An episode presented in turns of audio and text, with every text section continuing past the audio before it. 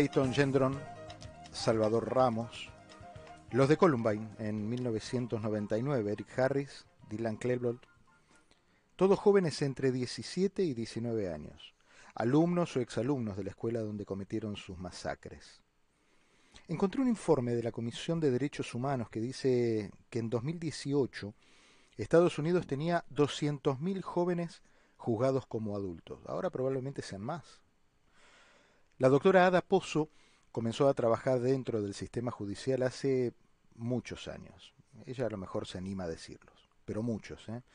Lo suficientes como para conocer todos los estratos del sistema judicial. Fue trabajadora social, abogada, jueza, siempre con un recorrido legal muy cercano a la justicia juvenil. Por eso quiero escucharla y creo que es importante saber cómo funciona esta rama del derecho con alguien que ha hecho ese recorrido, ese camino. Ada, ¿cómo estás? Bienvenida, gracias por atenderme. Gracias a usted, Diego. Muy buenas tardes y gracias por tenerme en su programa. No, al contrario, siempre es un, gusto escucharla, aprender de usted. Nos conocemos hace muchos años y, y hemos pasado eh, y hemos cubierto periodísticamente muchas historias eh, de criminología. Y me, me, pensaba en usted básicamente por su preparación y su, su afinidad a la justicia juvenil en un momento donde simplemente así, casi a lápiz alzado, empecé a poner nombres en una lista y son muchos los jóvenes que han pasado por, por las noticias eh, relacionados con este tipo de, masacres. Eh, ¿cómo, qué, lectura es la primera que usted hace en, en este sentido? Así es, Diego. Lamentablemente en estos momentos estamos viviendo verdaderamente una crisis cuando viene a los, a los niños, porque son niños, o decimos juveniles, es el término que usamos en, lo que es la corte juvenile. Pero en verdad estamos hablando de niños. Y, y, cada día la situación se pone peor. Cada día leemos, eh, vemos las noticias, leemos los periódicos y más masacres, más tiroteos, más casos de armas y más juveniles eh, teniendo este tipo de, de problemas. Y ya es algo que ha llegado al punto que en verdad algo tenemos que hacer como una sociedad y solamente juzgar a los niños como adultos obviamente no es la solución, porque los números van subiendo, no van bajando como queremos verlos. Claro. Claro. Eh, usted en todos estos años de, experiencia eh, los ha encontrado a los, a los criminales, a los jóvenes criminales, eh, plantada en distintos momentos de su vida, ¿no? a veces como asistente, en otros como trabajadora social, en otros como abogada defensora pública, en otros como abogada ya de oficio y como jueza. ¿Hay algún común denominador eh, a lo largo de estos veintipico de años de, estar usted en contacto con este tipo de, criminales? Sí, Diego. Lamentablemente aquí lo que se ve muy a menudo, no voy a decir que, que son todos los casos, obviamente, pero lamentablemente en la mayoría de estos casos que vemos niños en la corte, o sea, cuando era abogado de oficio, por ejemplo, que veía un niño detenido eh, en una cárcel juvenil enfrentando a un juez, era solamente el niño y yo. No había más nadie. Llamaba a un familiar, llamaba a la mamá, llamaba al papá, o un abuelo o alguien, muchas veces me tiraban el teléfono. No querían saber más del muchacho. Ah, y, y, lamentablemente, o sea, como digo, hay, hay excepciones, obviamente. Hay niños que si hay familias que, que vienen a corte, los apoyan, quieren tratar de, de arreglar la situación, mejorar la situación de sus hijos, pero en muchos de estos casos, yo diría la mayoría, están abandonados, no tienen a dónde recurrir, no tienen a, quién buscar por consejos y buscan una vida en la calle, una vida de crimen. Pero estos chicos, muchos de ellos han quedado y actualmente están detenidos porque... Y, y no solo que están detenidos, o sea, están detenidos, se juzgan, salen y al mes, a los dos meses me vuelven a llamar o vuelven a presentarse en mi corte cuando era juez.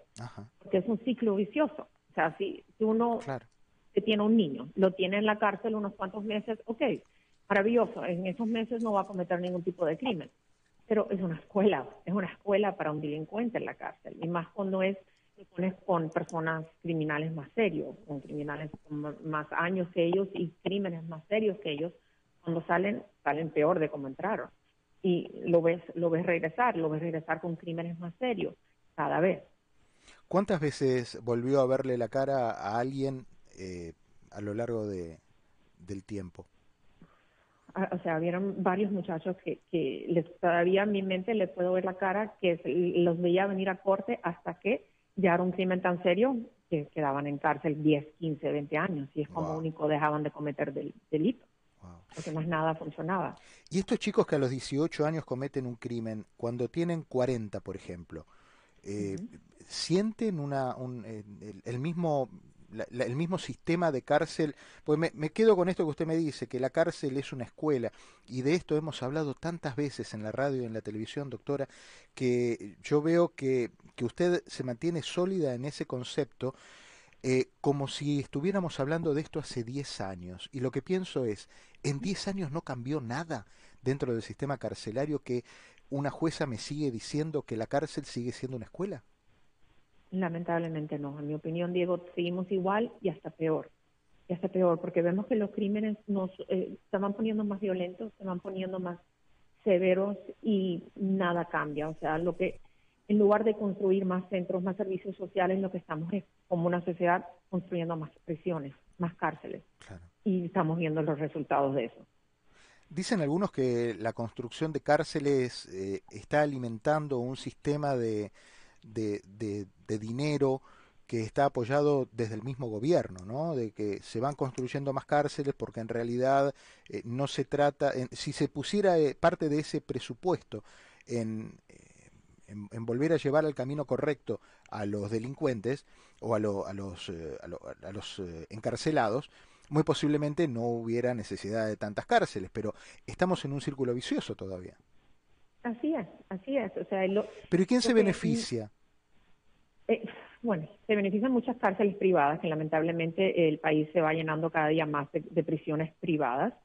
Y, se, y se beneficia, o sea, es una economía. Y en muchos, en muchos de estos casos, o sea, si nos ponemos a ver los números, o sea, yo no soy política, ni, ni me interesa hacer política ni hacer la política, pero sí en mi experiencia y, y como madre al fin, o sea, cuando veo a estos muchachos que cometen un delito no violento, vamos a decir, a los 18 años, que robaron algo o usaron drogas, más que nada los problemas de drogas, vamos a hablar de eso, usaron drogas, en lugar de ponerlos en un centro de drogas, en un centro donde van a recibir tratamientos, donde los ayudan vocacionalmente para que cuando salgan tengan una vida a la cual puedan ir, no solamente a las calles y al crimen, costaría mucho menos que encarcelar a alguien que en la Florida sabemos que encarcelar a alguien cuesta aproximadamente 25 mil dólares por año por persona. Entonces, si estos 25 mil dólares por año por persona que pagamos para poder tener un, muchacho en la cárcel, una muchacha en la cárcel, los usamos para darles tratamientos, para darles ayuda psicológica, ayuda vocacional, sería muy diferente. Esa persona no estuviera regresando a los seis meses de salir. ¿Y quién le pone el cascabel al gato entonces? Muy buena pregunta, yo. Muy buena, muy buena pregunta. Y aquí estamos hablando de lo mismo, como usted dice, que conversamos hace 10, 15 años. Sí, sí, la verdad es que sí. Así es. Doctora, eh, esta gente que entra a los 18 años preso, y vuelvo a la, a la, pregunta, cuando llega a los 40, ¿llega con un remordimiento? ¿Llega con algún, alguna, eh, alguna sensación de haber saldado la, la deuda que tenía? ¿O llegan como si no hubiera pasado un solo día? O sea, imagínense estar todo, o sea, los años formativos, o sea, todo el, tiempo que han sido adultos, desde los 18 años hasta los 14 años, encerrada en una jaula como un animal, sin tener contacto de nadie que los quiera, o sea, que solamente tomando órdenes a qué hora se despiertan, a qué hora se duermen, a qué hora se bañan, y que de repente abren la puerta de esa jaula y te dejen salir, ¿cómo van a salir? Esa, esa es la verdad. O sea, se ha hablado mucho de los programas dentro de las prisiones y, y programas de, y hay personas que se benefician, pero lamentablemente es la minoría.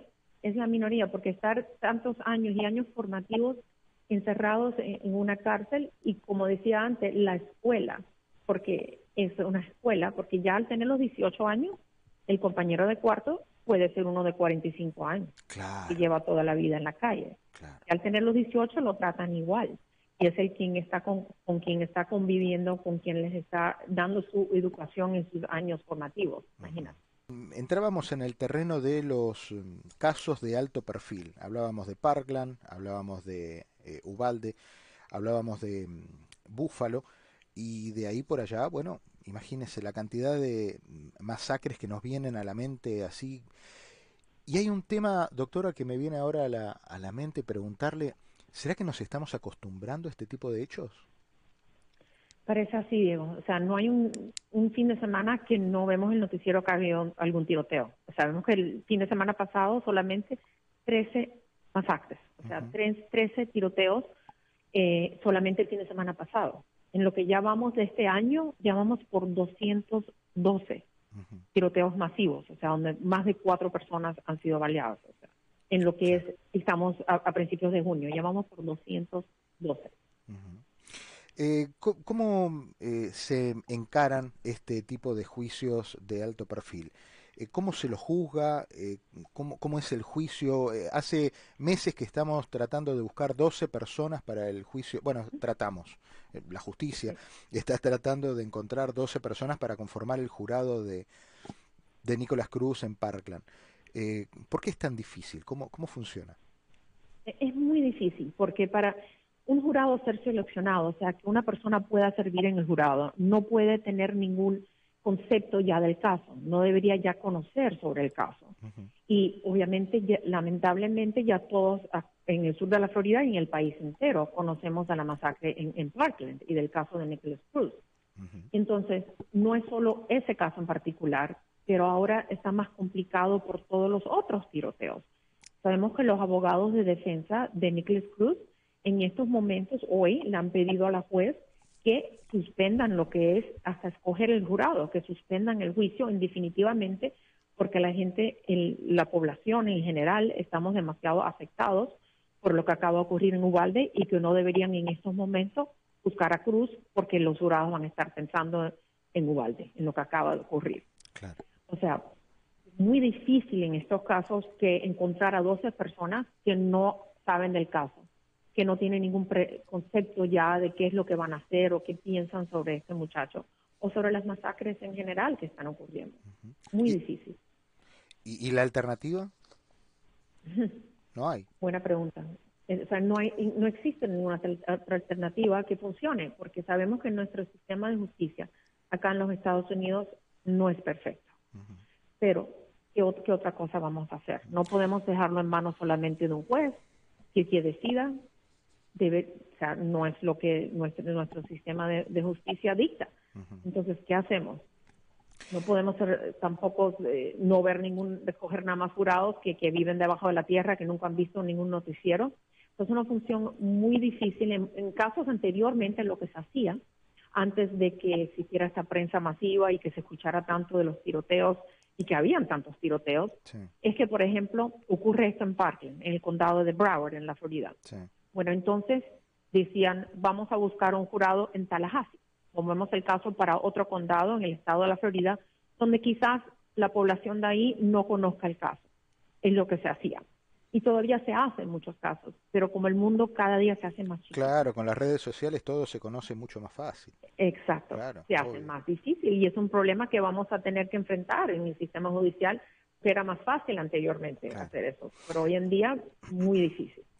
Ahora, en el caso de Nicolás Cruz, la, la, historia es muerte o cadena perpetua. La pregunta fácil es, bueno, que me diga cuál es la diferencia entre, entre muerte y cadena perpetua. Obviamente, en una lo matan, en la otra no.